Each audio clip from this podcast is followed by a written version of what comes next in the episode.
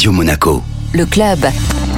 Et on retrouve notre expert de l'immobilier, Jean-Yves Le Gravran, directeur des agences John Taylor. Bonjour Jean-Yves. Bonjour Benjamin. Alors j'ai lu dans Monaco Matin que l'immobilier de luxe gardait la cote selon les agences John Taylor. Oui, et comme toutes les années, c'est l'Institut monégasque des statistiques qui vient de publier les chiffres pour 2021, où il recense effectivement le nombre de ventes, les volumes, les prix par mètre carré. Et ce que l'on peut dire, ben, c'est que cette année, en tout cas pour l'année 2021, euh, le marché se porte plutôt bien. Le nombre de reventes a progressé de plus de 5%, donc il y a eu 417 reventes en 2021 sur la principauté. On note que c'est surtout les 5 pièces, les grandes surfaces hein, qui ont progressé de plus de 41%. Les quartiers aussi, on voit des disparités. On peut noter que le quartier de la Condamine est passé de 28 à 48 reventes en 2021, donc c'est plus de 70% de progression. Les typologies d'appartements, ben avec un prix du mètre carré qui est quand même toujours euh, plus élevé, c'est les petites surfaces hein, qui représentent le gros des ventes. Si je prends les studios, les deux pièces, on est environ, environ à 60% des ventes. Et si je rajoute les trois pièces, on est à plus de 80%. Le montant total des reventes, c'est-à-dire si j'additionne tous les prix de toutes les reventes, progresse lui de 7%. On est à 2 milliards 96 millions de reventes sur toute l'année sur la principauté. Les prix que l'on calcule à Monaco par mètre carré, en comptant bien sûr les terrasses et les surfaces commerciales, ont progressé quand même nettement. On est pratiquement à 50 52 000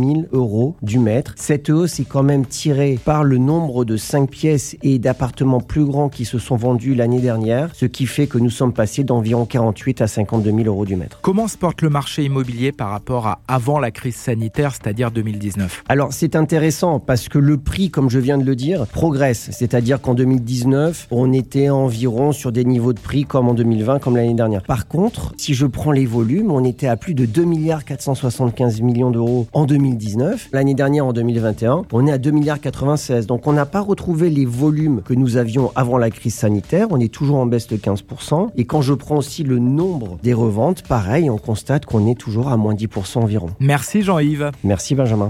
Les tendances de l'immobilier sur Radio Monaco avec John Taylor, référence internationale de l'immobilier de prestige depuis plus de 150 ans.